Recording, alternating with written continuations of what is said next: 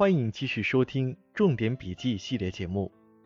《赵记人文地理学》第二版，第一章序论：人文地理学的研究对象和特性。地理学与人文地理学，根据研究对象的侧重点不同，地理学分为自然地理学和人文地理学两部分，或分为自然地理学、人文地理学和经济地理学三部分。广义的人文地理学包括经济地理学。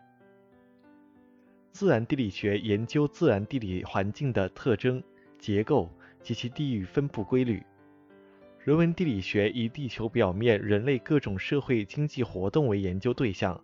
以人文现象为研究主体，侧重于揭示人类活动的空间结构及其地域分布的规律性。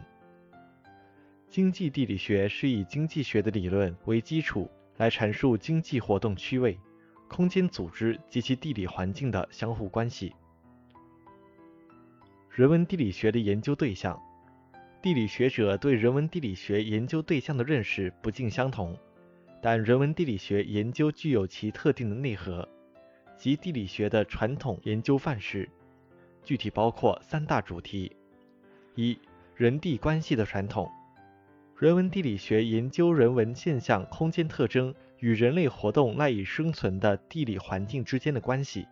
揭示自然环境对人类社会活动、人类活动对地理环境作用的变化和规律，及探讨如何适应环境和改造环境，以协调人地关系。二、区域研究传统。人文地理学从地域的观点出发，研究人文现象的区域差异。区域分布、区域特征及形成过程、发展规律和演变方向。三、空间分析的传统。人文地理学关注地球表面自然现象和人文现象的区位和空间变化，强调地方和空间对过程和现象的重要性，揭示地理环境的相互关系，并预测其发展变化趋势。人文地理学的学科特性。社会性，人文地理学是一门社会性较强的地理学科。社会科学以人和社会现象为研究对象，人文现象的分布是社会现象的空间形式，是一种特殊的社会经济活动。研究社会现象的地域结构是人文地理学的具体研究领域。人文地理学的社会性反映在其历史性上，各地区的人文现象。是在历史演变过程中形成并不断运动的。人文地理学研究要运用历史分析的方法，要有动态的观点，把现代人文地理现象作为历史发展的结果和未来发展的起点，研究不同发展实际和不同发展阶段人文地理现象的发生、发展及其演变规律，预测其发展方向，更好地为社会经济建设服务。二、区域性，任何地理现象都有一定的分布区域，其具有特定的空间和地域。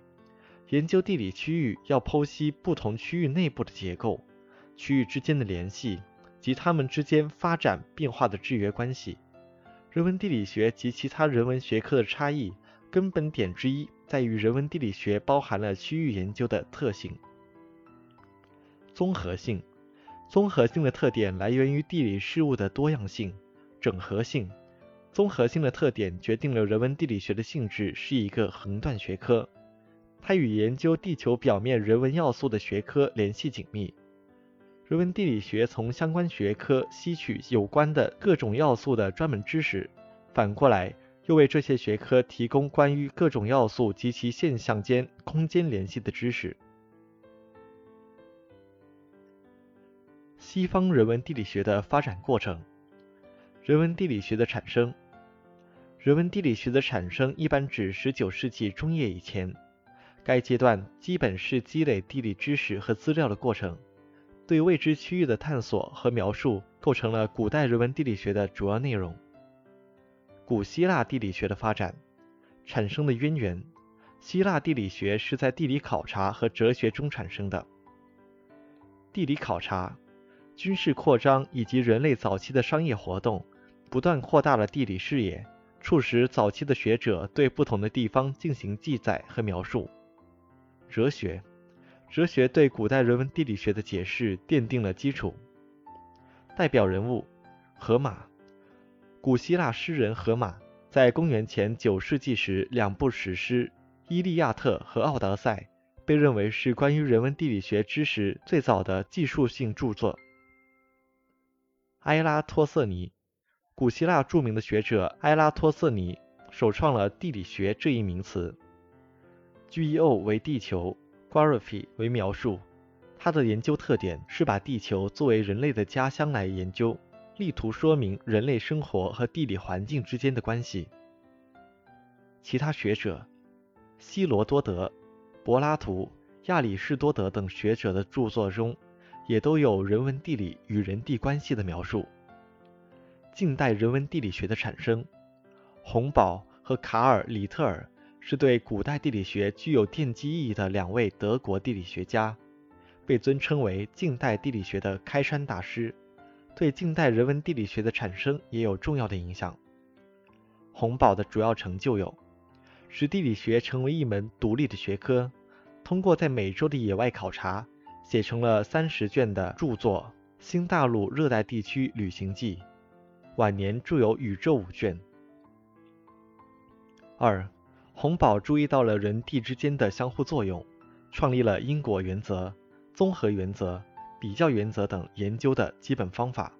使地理学从古典的对地理现象的描述和技术，走向了近代地理学的解释和探讨因果关系。三，洪堡强调地表事物的整体研究，既包括地表各自然现象。也包括人类社会活动。里特尔，里特尔的主要观点是，他认为地理学研究的是人类家乡，要确立一门以人与自然的有机统一为基础的新的科学的地理学，致力于探究自然环境对人类历史的因果关系。里特尔的理论缺陷是，里特尔应用区域方法来论证人地关系。该方法并不是解释人地关系的正确方法，在强调人与自然之间的和谐时，带有浓厚的目的论色彩。他把对自然和人的所有研究都看作是上帝意志的层层揭示。近代人文地理学的发展，十九世纪下半叶到第二次世界大战以前，西方人文地理学进入了近代时期。该阶段，人文地理学已经成为了一门独特的地理学分支学科，形成了以拉采尔为代表的环境学派，以白兰氏、白吕纳为代表的人地相关学派，以赫特纳、哈特相为代表的区域学派，以施吕特尔、索尔为代表的景观学派。首先来看德国近代人文地理学，拉采尔。拉采尔被认为是人文地理学的创始人，对人地关系提出了系统理论。其主要成就是一为人生地理学或他创名的人类地理学的比较系统的研究提供了指导思想；二是地理环境决定论思想的引入者。赫特纳是区域学派的代表人物，他主张地理学应着重于空间分布的研究。区域地理学是地理学的核心，地理学研究的区域应是人类与自然环境相互作用的结果。他的地理学方法论著作有《地理学：它的历史、性质和方法》。施吕特，他是景观学派的创始人，他认为地理学者应首先着眼于地球表面可以通过感官感觉到的事物，着眼于感觉，也就是景观的整体。区位理论学派，其主要学说有德国农业经济学家杜能首先创立的农业区位论，韦伯创立的工业区位论，克里斯泰勒提出的城市区位理论中心地学说，以及廖神建立的市场区位理论。区位论思想对现代地理学的理论、方法乃至实践都产生了重大影响。下面来看法国近代人文地理学。维达尔·白兰氏。白兰氏是法国近代人文地理学的奠基人。他建立起来的法国学派主要特色是在人地关系理论与区域人文地理学研究两个理论与区域人文地理研究两个方面。他的理论被称为人地相关论。白吕纳在《人地学原理》一书中，把人生地理事实分为三纲六目，即地面上建设事业的不能生产者，房屋与道路；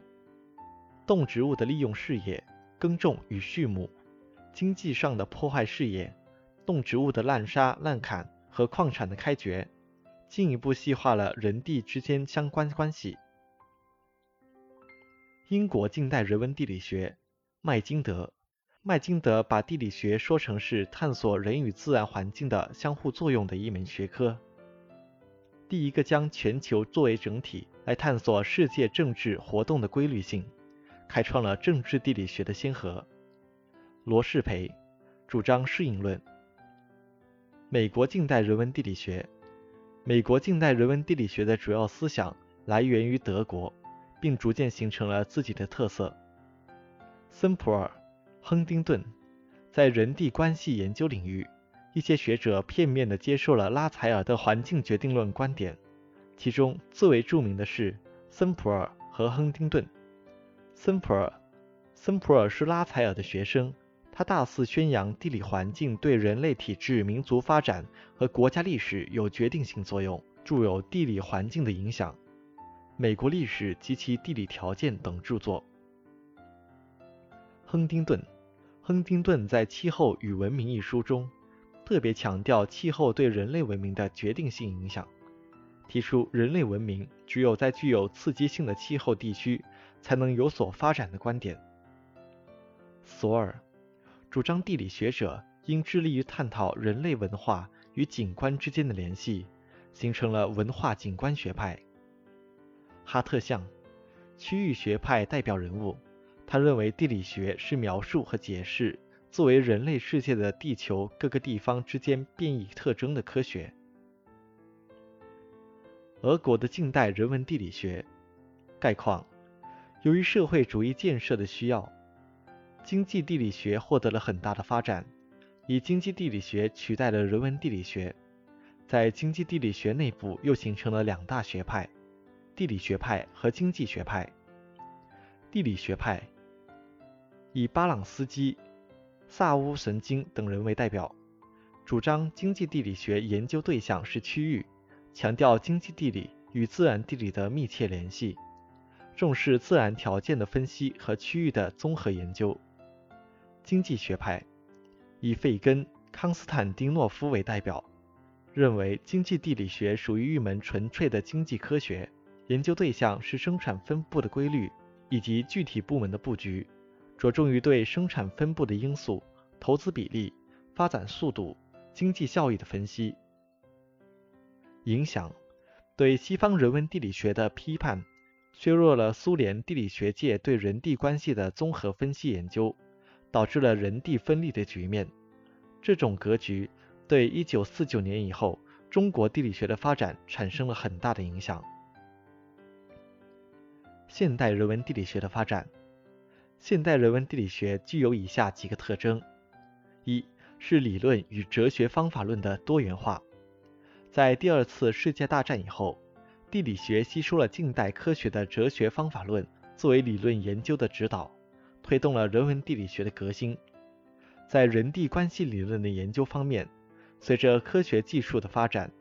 人类改变地理环境的规模和速度不断强化，给当代社会带来了一系列全球性和地方性的矛盾。在这种背景下，应用系统论应运而生，在哲学方法论上表现出多元化的趋势。科学哲学首先引入了人文地理学。大大加强了学科的自然科学基础。西方人文地理学界相继受到人本主义、结构主义思潮的影响，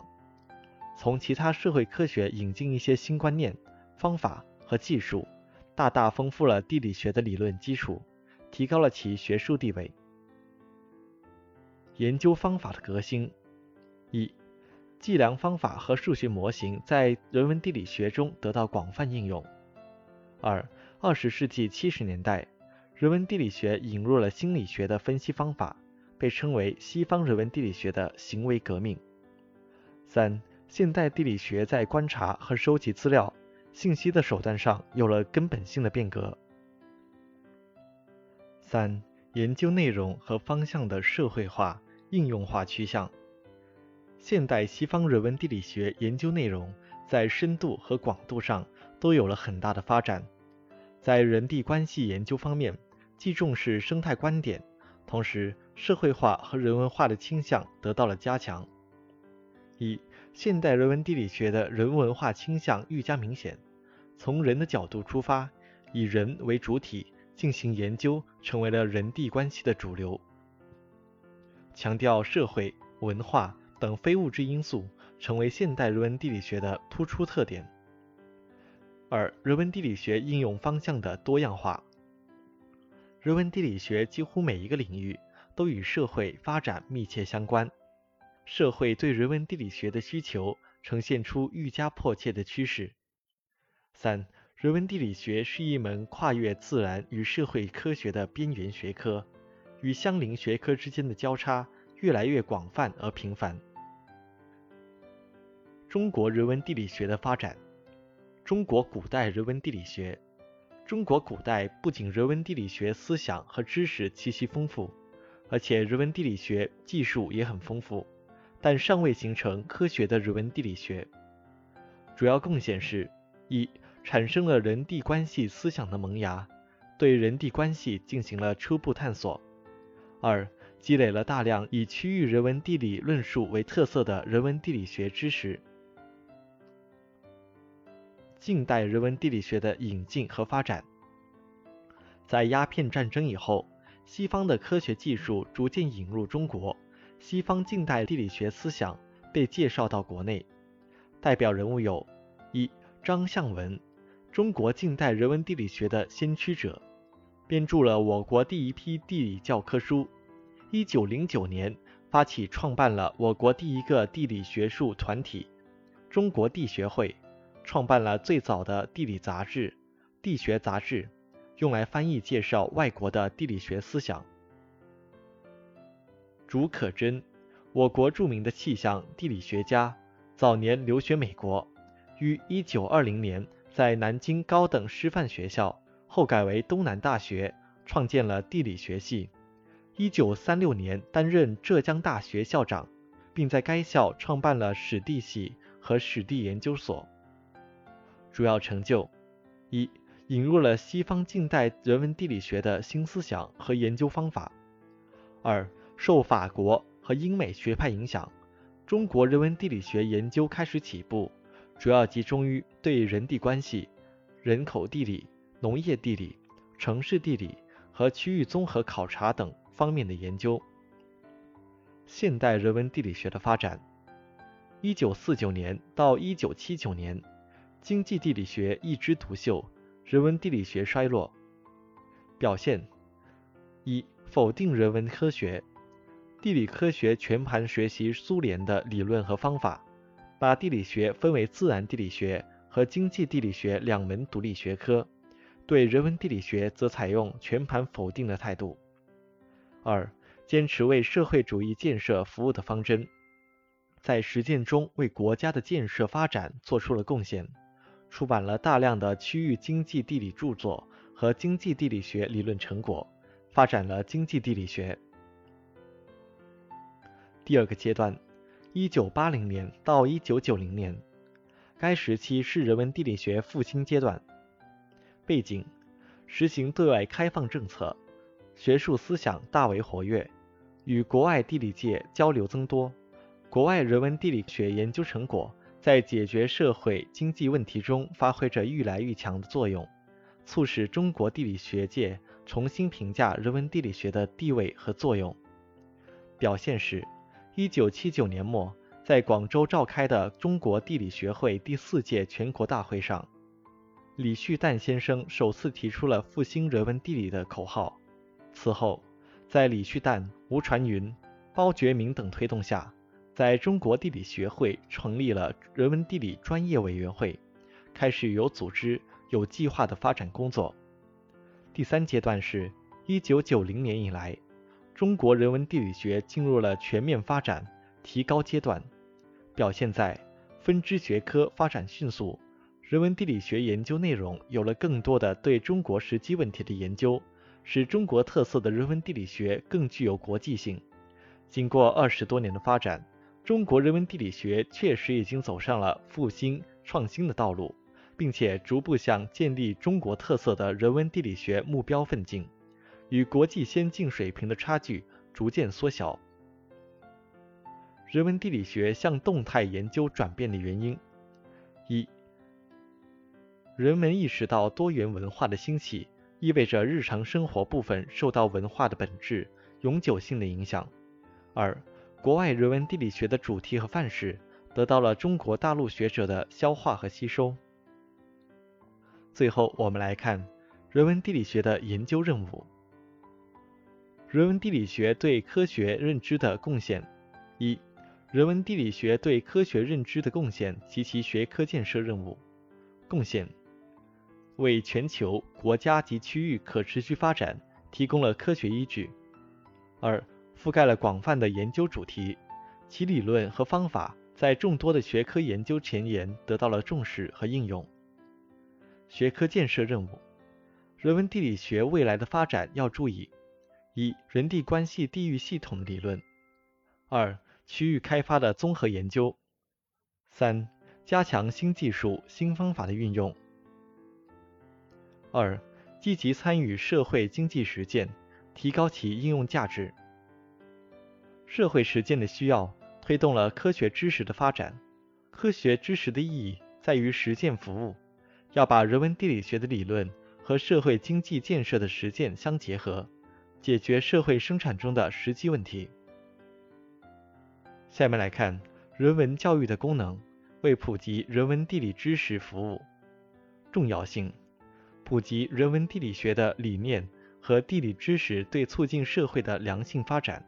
提高人文地理学的理论水平具有重要意义。措施。培养不同层次的人文地理专业人才。